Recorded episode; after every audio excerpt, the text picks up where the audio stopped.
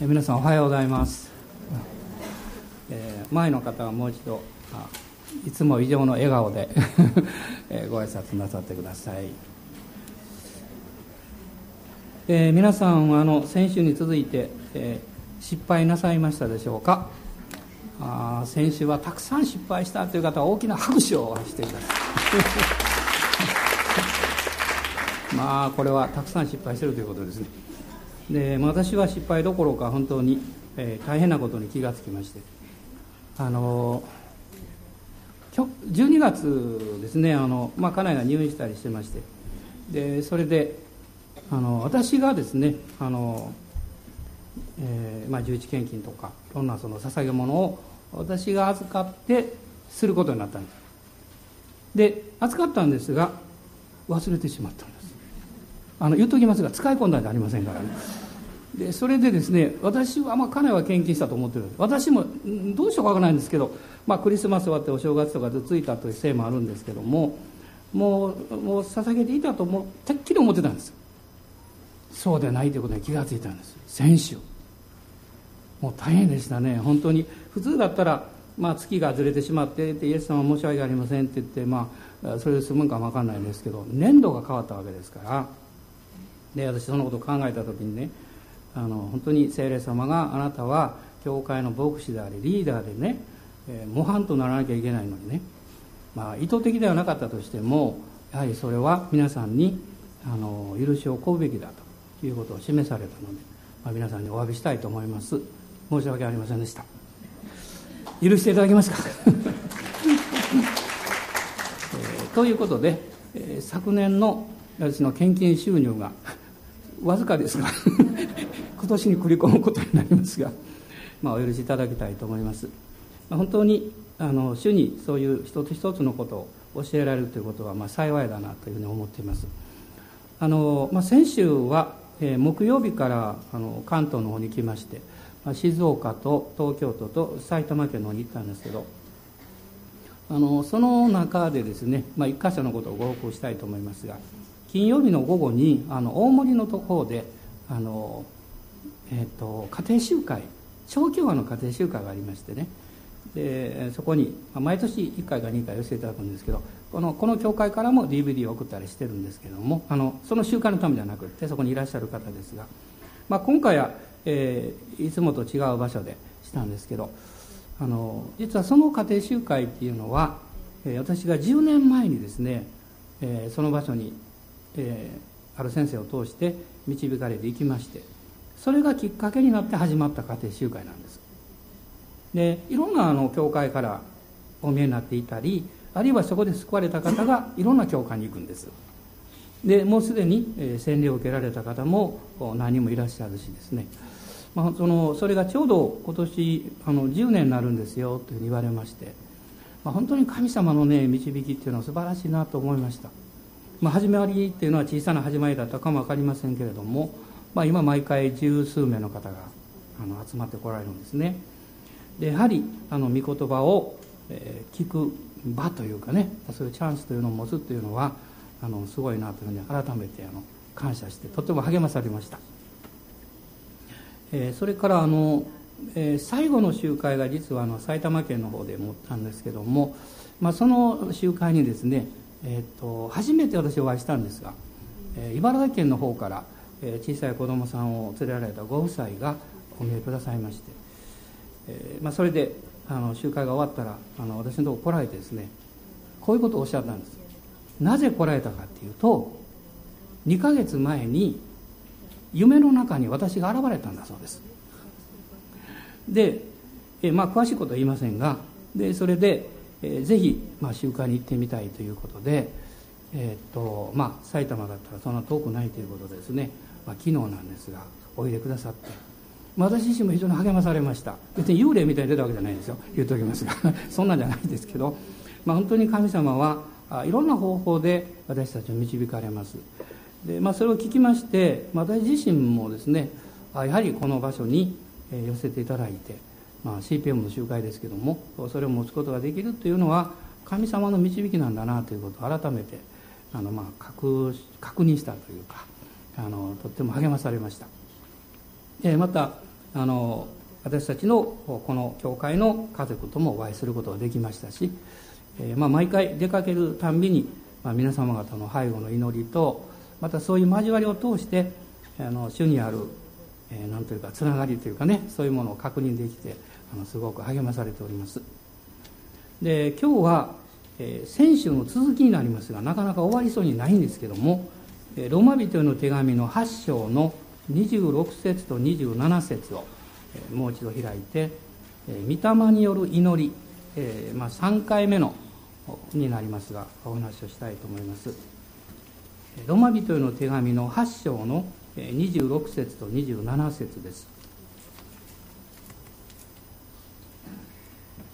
ご一緒にどうぞ。御霊も同じようにして弱い私たちを助けてくださいます。私たちはどのように祈ったらよいかわからないのですが御霊ご自身が言いようもない深いうめきによって私たちのために取りなしてくださいます。人間の心を探り極める方は御霊の思いが何かをよく知っておられます。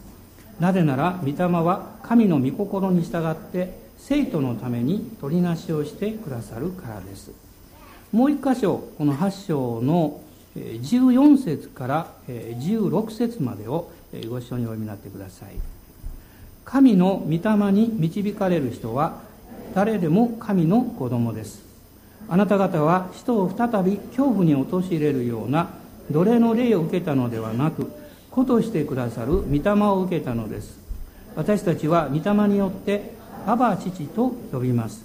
私たちが神の子供であることは御霊ご自身が私たちの霊と共に証ししてくださいます。まあクリスチャンになってですね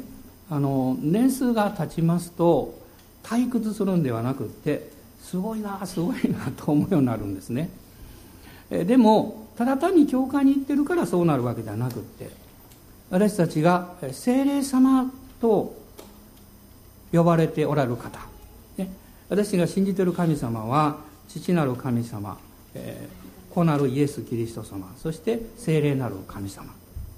を三位一体というふうに、えーまあ、難しい言葉で呼びますけれどもこのお方がどういうお方であるかということを知れば知るほどですね私たちの毎日の生活とイエス様を信じている生活というのは非常に深く導、え関わっているんだということに気がつきます。特に精霊様のことが分かってくると、うん、毎日の生活の中にですねいろんなことを示されたり導かれたり教えられたりしていくことができるわけですでイエス様を信じるとですねイエス様を信じるというのはその人が必ずしも教会で信じるということではないわけですよ。で家庭で信じる人もいますしたまたまあの、えー、道路道を歩いていたらですねクリスチャンと出会ってそこで福音を聞いて信じる人もいらっしゃるでしょう。まあ、船とか、えー、電車の中であるいは飛行機で信じる人もいらっしゃいます。で教会に来た時に精霊がおいでになるわけではありません。あなたがイエス様を信じたらその場所で聖霊様があなたの中にお入りくださるわけですえさっき8章の15節に読みましたようにその瞬間に聖霊様がですねあなたの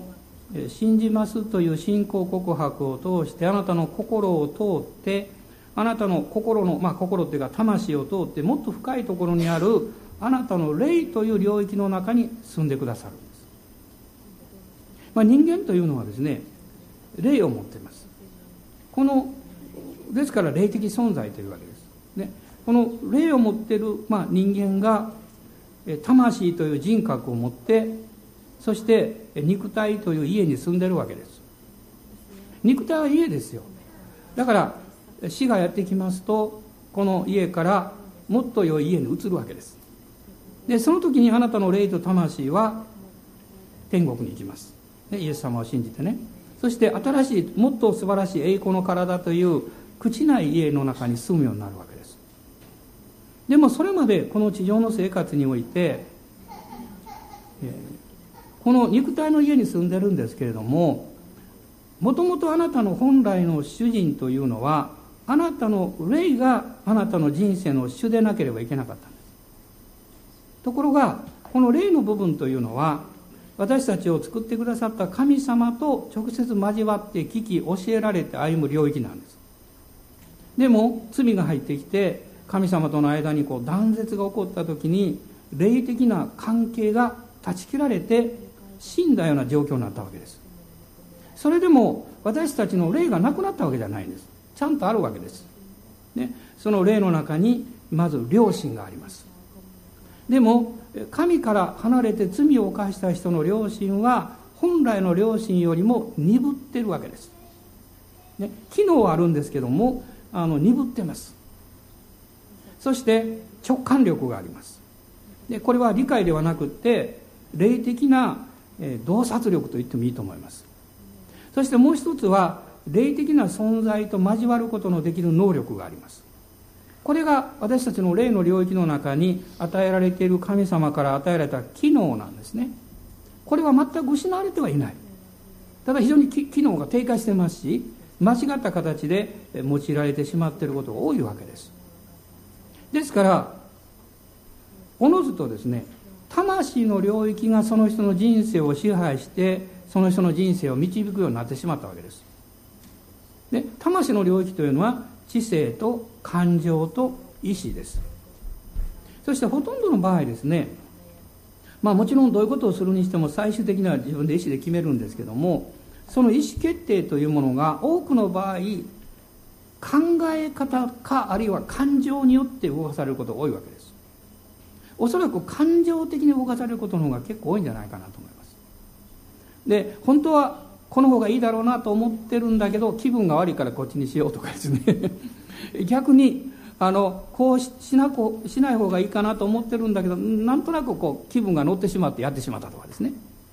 案外人間っていうのはこうエモーショナルなんですよね。というのは感情の領域の中にですね私たちの毎日の生活を何かこうすっぽり覆ってしまうようなムードが生まれるからなんです。人間はムードに弱いんですよ。であの鬱陶しいムードのとこ行くと気持ちが落ち込んでしまうし楽しいムードのとこ行くとなんか明るくなるんですね。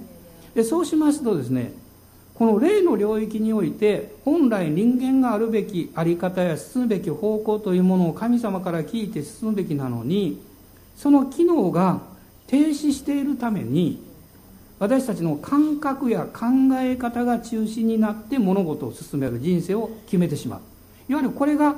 自我なんです。自我というのは魂を中心にして生活をし物事を決める生き方です。これは機能的に神様から与えられたものですけれども本来魂があなたの人生の中心にならない方がいいんです、ね、というのはあなたの周りからの感覚とか状況とかそういうものによってあなたはすぐに支配されます。そして物事を決めていってしまうからです。ところがイエス様を信じて救われると精霊様が私たちの霊の領域に入ってくださってこの8章の15節にありますがまず一つはですね奴隷の霊ではなく子としてくださる御霊を受けた。私たちはアバ父と呼びますと書かれています、まあ、ここで言われていることは恐れから解放されますよということです。なぜ私たちは感覚的にあるいは周りの人からやってくる情報によって支配されやすいかというと恐れがあるからです。恐れがあると何かあのマイナスの情報を聞くとですね心配になってくるわけですね。でも精霊様があなたの中においでくださってあなたの内側に住んでくださってあなたがアバ父と誠の神様を呼べるような関係父と子という関係です。これが生まれた時にあなたは状況や環境によって不安を感じて支配される必要はないわけです。誤解しないでくださいね。クリスチャンになると何の不安も恐れも感じないと言ってるわけじゃないんです。人間としては同じなんです。問題はその不安や状況に支配されてしまうかどうかなんです、ね、感覚やあるいは、不安を与えるような物事の情報や考え方が心の中に入り込もうとした時にストップをかけるわけです。私は恐れる必要がないと、ね、誠の神様がおられ私は愛されていて私の人生には素晴らしい計画があるんだということを私たちは聖書の御言葉を信じて告白します。その時に恐れの霊が入らないわけです。でむしろアバ父ですね天のお父様に祈ることができる。こう書いてます。そして16節を見ますと私たちが神の子供であることは御霊ご自身が私たちの霊とともに証ししてくださいますと書かれています。つまりこれはですねイエス様を信じて罪許されて神の子供にされたということをあなたの霊の中においでくださった精霊様が毎春毎春あなたの霊に証ししておられるということです、ね、証しするというのは証しというのはですね、えー、っと予想ではないんですね。証しというのは現実に起こっていることの証言なんです、ね、これが証しです。ですから聖霊様あなたにあなたがどのように感じようがどのように考えようが私は罪深くてどうしようもないというふうに思っていたとしても聖霊様はイエス様の十字架によってあなたは罪許され神の子供とされているんですよということを私たちの霊にまず明かしてくださる。そして聖霊とあなたの霊が一つになってそれをあなたの魂に明かしするんです。ここが大事なことなんです。私たちが精霊によって霊的な証を受けた時には理解がないんですまだ。理解は魂の領域なんです。しかし霊の領域においてその証しを受けた時に直感的に納得するんです。理屈はわからないんですけども何か納得するんです。直感的に納得します。これが霊的な理解力です。この霊的な領域における。そしてその証としてあなたの心の深いところに平安を感じます。この平安っていうのは何かというと心の平安ではないんです。良心の平安なんです。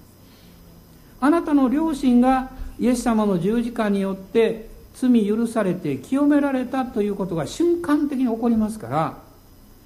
あなたの魂のもっと深いところに平安がやってくるんです。ヘブル人への手紙の9章を開いてください。ヘブル人への手紙の9章。えー、少し難しいことを論理的に話してますけどもあのぼーっと聞いといてくださいね。あの真剣に聞くと余計分からなくなるんです。あの真理というのはぼーっと聞かないといけない。あの真剣に聞くとね頭で理解しようとするんです。ぼーっと聞くと心で理解します。で9章の、えー10えー、14節、えー、ご一緒にどうぞ。はい。ましてキリストが傷のないご自身を常しえの御霊によって神にお捧げになったその地はどんなにか私たちの良心を清めて死んだ行いから離れさせ生ける神に仕える。ものとすることでしょう精霊があなたのうちにおいでになるということはイエス様の十字架による贖いが完成してそれがあなたの人生と結びついたということ。つまりその結果あなたも許されたものである。あなたも贖われたものである。その大きな保証を印というものを神様はあなたの良心が清められるというその出来事を通してあなたに明かしされています。私の良心が清められた時に私たちは心の深いところに平安を持つわけです、ね、私が教会に行って最初の頃に聞いたメッセージの非常に心に残った一つのメッセージがこういうメッセージでした。まあ天国に帰られたガキヤ先生がね高校生の私たちにおっしゃったんです。世界で一番幸せな人っていうのはどういう人だと思いますかと言われたんです。お金持ちですか？ね車を買うことができた人ですか？素敵な家に住んでる人ですか？あるいは頭のいい人でしょうか、ね、そうじゃないんですって言いました。世界で一番幸せな人は良心に平安を持ってる人です。逆に言えばお金があり立場があり力があってもいつも良心に責めを持ってる人。何か良心に不安を感じてる人、何か在籍感というものにこうチクチクこうね あの苦しみながら生きてる人。こういう人は不幸ですよとおっしゃったんです。何か私は理屈ではよく分かりませんでしたけども妙に納得しました。そうだろうなと思いました。そして私たちの良心が清められ許される方法は行いではダメですと言われたんです。お金を積んでもダメですって。どんなに理解しようとしてもダメですって。そこには罪を犯したことがない清い血が流されて血というのは命ですから命の支払い代価が払われないと許されないんですよと言われました。人間はどんなに立派な人も罪人です。だから罪を犯したことのないお方が私たちのために死ぬ必要があった。それは神が人間となられるしか方法がなかったわけです、ね、それを聞いた時に私はああイエス・キリストというのはそういう方だったのかということが分かったんですね。そしてこれが現実である証としてイエス様を救い主として信じた瞬間に何とも言えない平安を感じました。恐れから裁かれるんじゃないかという恐れから解放されたからです。そしてそれだけではなくって精霊様がおいでくださってその方が語ってくださり教えてくださりそして導いてくださる生き方があるということに目が開かれてきたわけです。あなたが毎日の生活の中でいろんなことを考えたり物事を決めるときにもちろん常識的なことがあります。それから経験によって学んだことがあります。あるいは情報としてこうした方がいいだろうなというふうに、え知ってることもあります。でもそれ以外にですねわからない。祈って教えられることがあります。どうしていいかわからない。あるいはどっちに行ったらいいんだろうか。ね。あなたが祈る時に実はあなたは父なる神様に目を上げてるんですけれども同時にあなたの霊が精霊様と相談をしてます。どうしたらいいんでしょうか。ね。そしてそのお方が私たちに道を示してくださいます。イザヤ書の48章の17節にあなた方のに益になることを教えるという言葉があります。そして私たちが行くべき道に私たちを導いてください。これは聖霊様の働きです。この聖霊様に聞き従っていく生き方がロマ書8章の14節にありましたけれども神の御霊に導かれる人です。私たちの心はいつもいつもこの神様の御心を求めて祈ってるわけではありません。ほとんどの場合は自分が願っていることや自分がやりたいことやあるいはこうあってほしいと思うことを考えてそれを祈りにしたり願いにしています。これは良いことだと思います。なぜなら神様がそのような願いを持つことのできる能力を人間に与えられたからです。でしかし時々私たちは間違った決断をしますね。ですから私たちが、えー、理解できないことや、えー、私たちが思いつきもしなかったんですけれども神様があなたを通して導こうとしておられることに気づいて導かれようとするならばどうしても精霊様に聞く必要があるわけです。そうするとですね、えー、平然はこの魂の領域で生活を全部支配してるわけです私たちは。でもそこにこの霊の領域から精霊とあなたの霊が一つになって神様の御心をもっと自分の魂生活の中に、えーえー、広げていくというか理解していく働きが必要なんです。それがいわゆる霊の解放なんです。霊の解放というのは別に神秘的なことじゃなくて神様の御心と導きの考え方をあなたの霊の領域から魂に支配されないでそれを解放することです。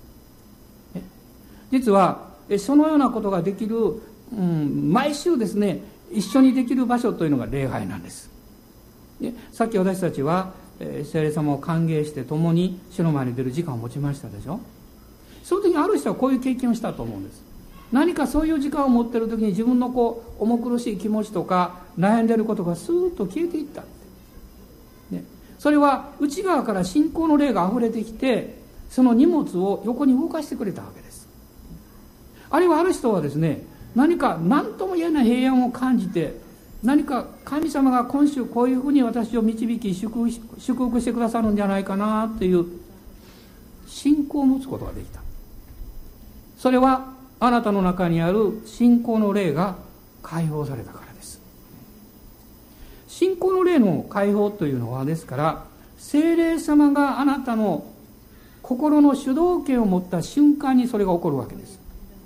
でそれを私たちが毎日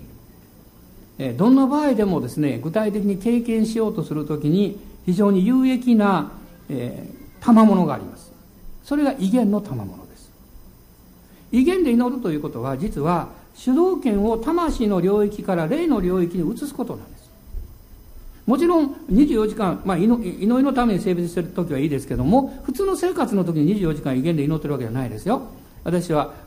魂の領域の中で学んだこともたくさんありますから生活しなきゃいけません。でもそこにどうしようかなとかですねあるいはあるいは神様はどう導いておられるのかなとあなたが考える時にこの霊的な主導権の方に移すわけです、ね、そして威厳で祈る。あるいは神様を賛美するわけです。すると霊の領域から信仰の霊が流れてきます。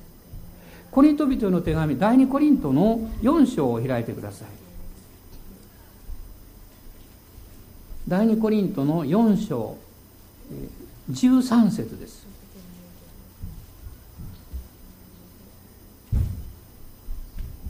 えどうぞ。私は信じた。それゆえに語ったと書いてある通りそれと同じ信仰の霊がを持っている私たちも信じているゆえに語るのです。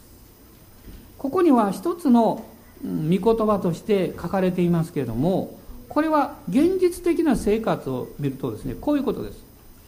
私は信じているでもなかなか語ることができない。信じていることと語るというのは実践することです。その実際に経験することです。ここにいつもギャップがある。これが実はクリスチャン生活における大きな問題というかね盲点でもあるわけです。もしあなたが信じてるように生きることができたら幸いでしょう。でも信じているんだけれども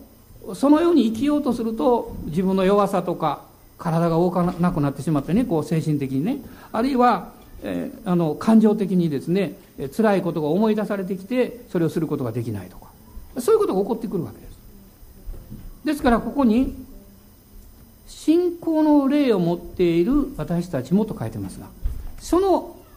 ギャップを実は、えー、埋めるというよりもあがなうと言った方がいいんですね。そこには許しと回復が必要なんです。それをしてくださる力がこの信仰の霊の中にあります。その信仰の霊というのは精霊とそしてあなたの霊が一つになって働くその領域なんです。で聖霊様はですねイエス・キリストの十字架の贖いというものの完成いわゆるイエス様の十字架の知性による完全な許しと命というものの完成がなければお働きになることはないわけです。でこの第二コリント実は4章の13節というのは詩篇の116編の中からの引用なんですけどもそこにはですね詩篇の記者がこう言ってるわけです。私は大いに悩んだと言った時になお信じたと語ってます。私の心の領域魂の領域はいろんな問題の中で悩むわけです。でもあなたがイエス様を信じると悩んでるあなたの中に信じているあなたが住んでるんですよ。これが不思議なんです。だからクリスチャンは悩んでるんですけど平安を持ってるんです。問題はまだあるんですけども希望があるんです。先が見えないような状況が起こっても決して絶望しないんです。皆さんどうでしょうか？今日私はイエス様を信じてるけれども悩みはたくさんあるんですよという方はですね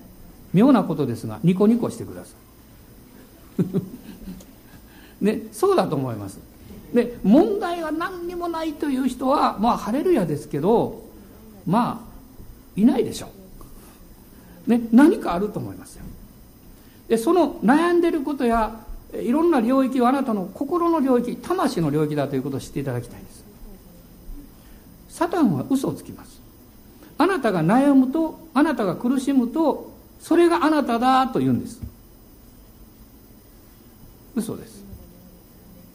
私たちは悩んでも苦しんでもそれが私ではありません。もっとその深いところに精霊がいらっしゃって私はあがなわれて神の子とされてます。これが私です。それ信じますか？ね、大人の方にね神のことされてよかったねと感情を込めて言ってあげてください。感情を込めてね。あの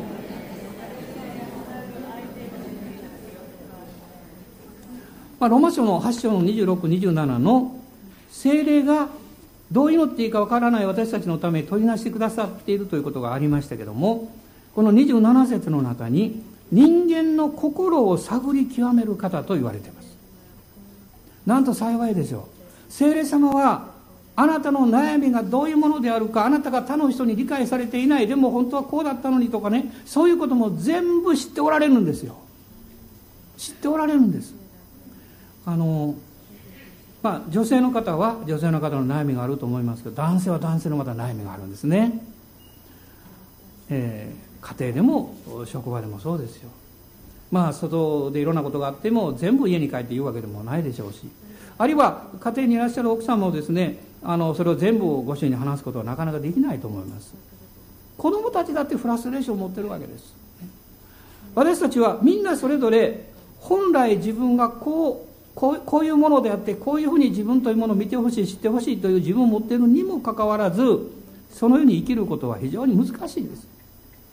だから悩むんですね。誤解されることもあるし悪く評価されることもあるかもしれない。あるいは本当以上によく評価されるのっていうのもこれもまた困るわけですね。いろんなことが起こってくるんですよ。でも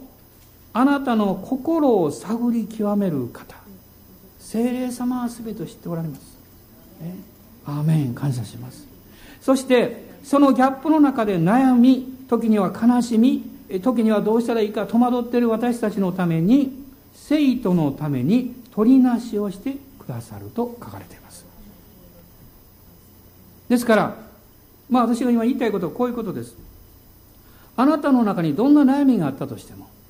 あるいはなかなかこういう習慣とかこういう自分のね考え方とか苦しい状況から抜けきれないんだという方がいらっしゃったとしても決して諦めないでください。決して絶望しないでください。決してそのことによって自分は特別に悪いんだとかどうしようもないとかもうダメなんだというふうに思わないでください。これはサタンの嘘ですよ。敵はサタンはイエス様もおっしゃったように盗み傷つけて殺そうとします。滅ぼそうとします。しかしイエス様は何のために来られたんですか？あなたを救ってあなたの人生を豊かにするためでしょう。イエス様はあなたの人生を幸せにするために来られたんですよ。そしてその保証として聖霊様をあなたの中に使わせてくださったんですよ。だからこのお方を通して語られることに従っていくべきです。私たちが、まあ、自分に失望するときにこう言うべきだと思うんですね。我が魂を主を褒めたたえよね。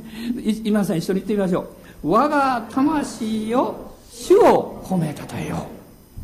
聖書は何度もそのことを語りますよ。なぜですか？それは自然にはできないからです。ね。主我が魂自分の魂でしょ？自分であるのに自然にはできないんですよ。自分に対して命じてるんですこれは。主をあの我が魂を主を褒めたたえたらどうですか？って言ってるんじゃないんですよ。褒めたたえようって言ってるんです。それは感覚感情の領域において私たちはすぐに沈んでしまうからなんです。私はダメだと思った時にだから命じるんですよ。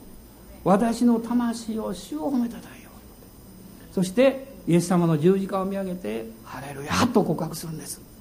ねハレルヤと告白するんですよ。あなたがあなたのことをどう考えようとどう感じようとそんなことは関係ないんですよ。それはちょうどあなたが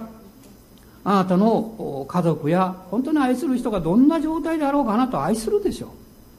条件つけないでしょう。同じことですよ。神様はもっとあなたを愛しておられるんですから。私たちが一番自分に対して条件をつけやすいんですね。こうならなきゃいけないとか。こういうふうに変わらなきゃいけないとか。こういうふうに信じるものにならなきゃいけないとか。聖書はそんなことを求めてません、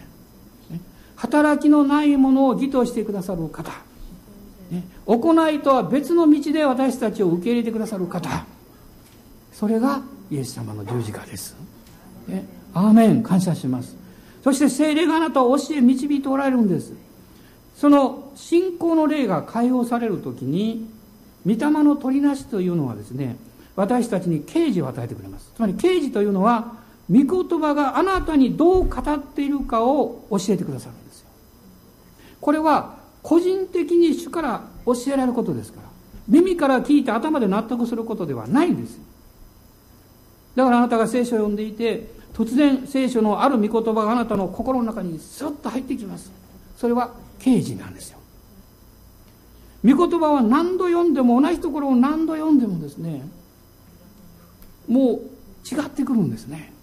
それはあなたとの関係イエス様とあなたイエス様の十字架とあなたこの関係がより深められていくからです。イエス様がある時こういうことをおっしゃいました。多く愛する者は多く許されている。私はこれ反対なんじゃないかなと思いました初めは。多く許されたものを多く愛する。これ分かるんですね。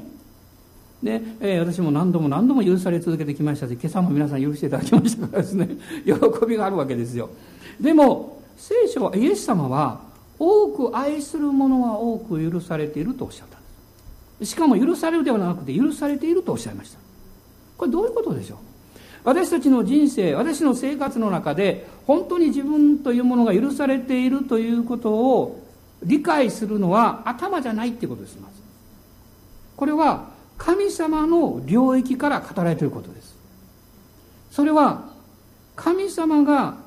イエス様の十字架を通して私を許してくださっているという御言葉が開かれた理解いわゆる霊的理解です。理解です。それを私が持った瞬間にああ私は許されていたんだと分かるんです。イエス様はペテロにあなたは私を愛するかとおっしゃいました。同じことなんです、ね、イエス様は決してペテロにあなたは私に許されてほしいかと言いませんでした。それはイエス様の方はすでに許しておられたからです。しかしペテロの方は許されているということを受け入れることができていなかったんです。つまり問題はいつも私たちの側にあります。ヨハネは私はものすごく愛されているんだということを刑事によって理解しました。だからイエスに愛されている弟子と自分のことを厚かましく言ったんです。つまり私たちがですね今イエス様の十字架の贖いが完成されているにもかかわらず許されているものであるにもかかわらずそうでないかのように自分を受け止めてしまう、ね、一つはさっき言ったように贖いに対する信仰と理解がはっきりしていないから。ね、でも、信仰の霊が解放されるとそのことが分かってくるんです。しかしもう一つの壁があるんです。それは、あなたの情緒の領域なんです。感情の領域なんです。あなたというこの存在があって、あなたの存在をいつもこう覆っているムードみたいなものがありますが、それはさっき言ったように、あなたの感情や情緒が関わっている影響力がすごく大きいわけです。ですから、えー、例えば、え何かこのことをしたいなと思ってやろうとした瞬間に以前にそれをして何かしっぺ返しを食ったとか嫌な経験をしたとか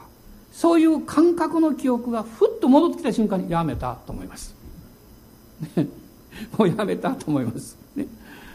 それはあなたの情緒や感覚の領域が傷ついている記憶がそのまま残っていて同じ言葉や同じ場面や同じ状況に直面した瞬間にそれがバーッと戻ってくるわけです。そして痛みが戻ってくるんです。悲しみが戻ってくる時にはもう本当に辛い経験が戻ってくるんです。でも神の御霊があなたの内側から取りなされる時にあなたのその生活人生というものを覆ってですねマイナスに導こうとしているその情緒ムードの壁というものをに触れてくださるそして癒しが始まるわけですだから涙が出るんです、ね、皆さん教会に来て礼拝とかその集会の中であれば賛美の中で涙を流したことのある人どのぐらいおられます？涙を流したことのある大粒か小粒か関係ありません、ね、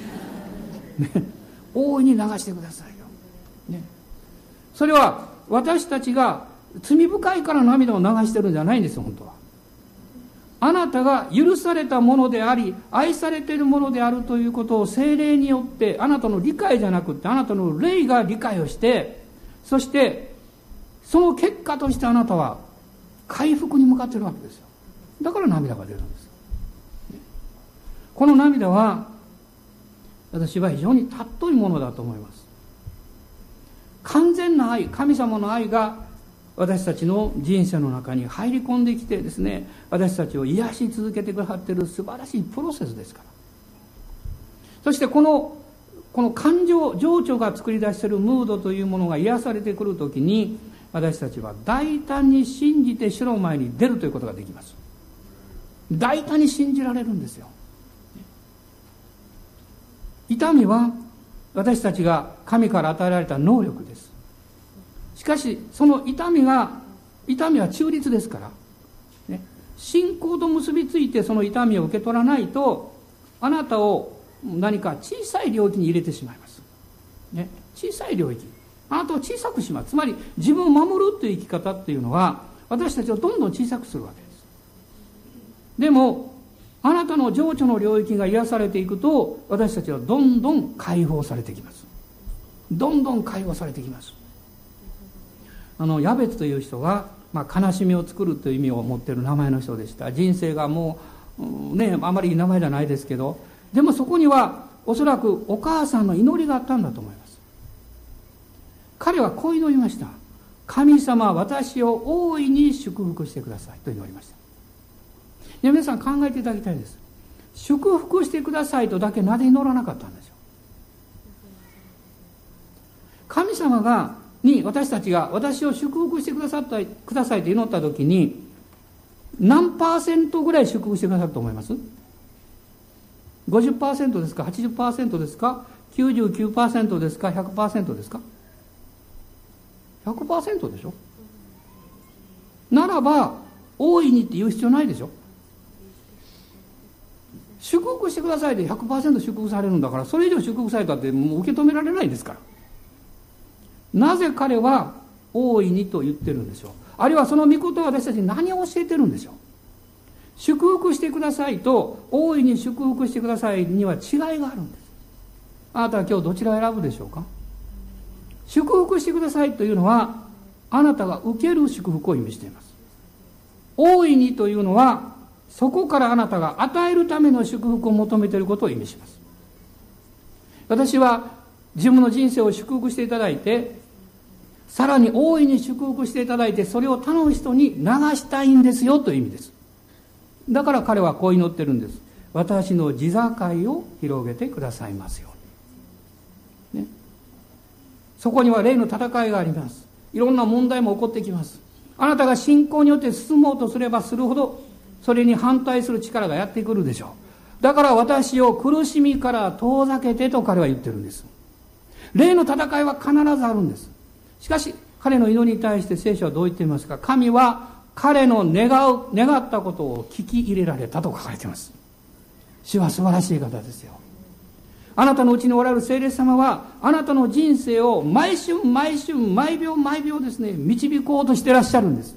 あなたがその方に主導権を委ねてそして主よ私はあなたに聞きます。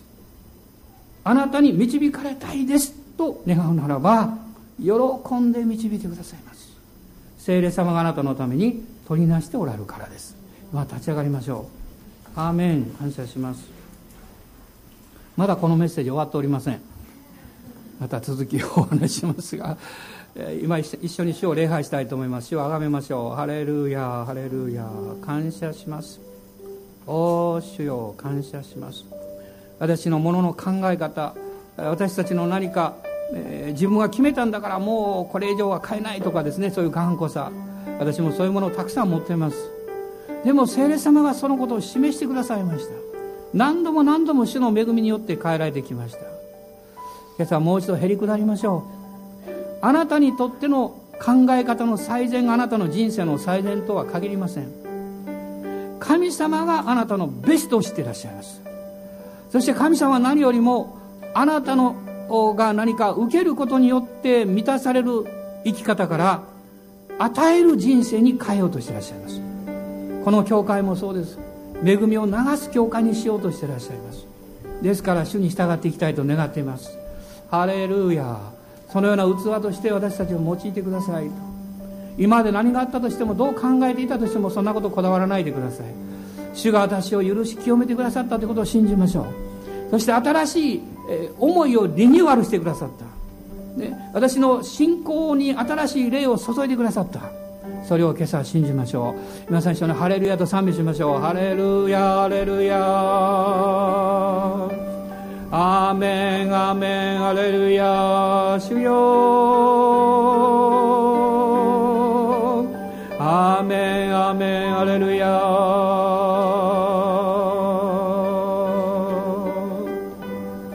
この年のまた祈りでもありますけどそのことも祈ります。あなたの家庭に家族の愛と神の愛が豊かに注がれますように。あなたのご夫婦の間に夫婦の愛と神の愛が豊かに注がれますように。私たち主の兄弟姉妹との間に兄弟愛が増し加えられますように。おー主よ感謝します。おー主よ失われていく魂のためのまた神の愛を注いでください。アーメンアーメンアレルヤ主よ主よ。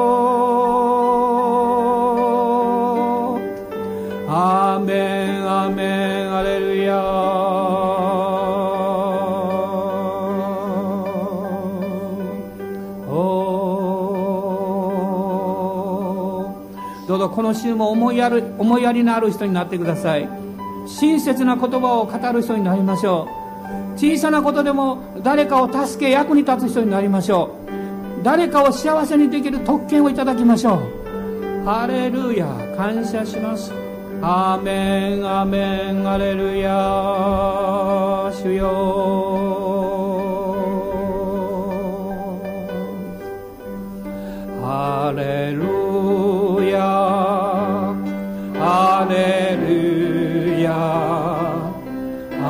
ハ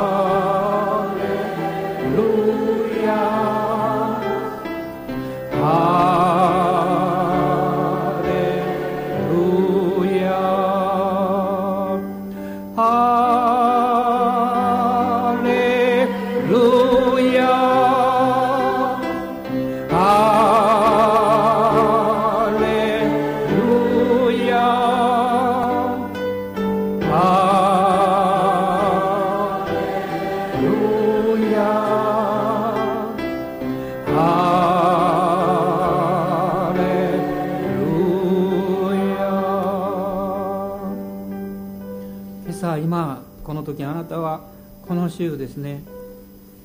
どの人に特別に愛を表そうか。どの人に特に主があなたの優しさや助けを表すように導いておられるのか。そのことを主から聞いて実行する決心をして帰りましょう。アーメン。感謝します。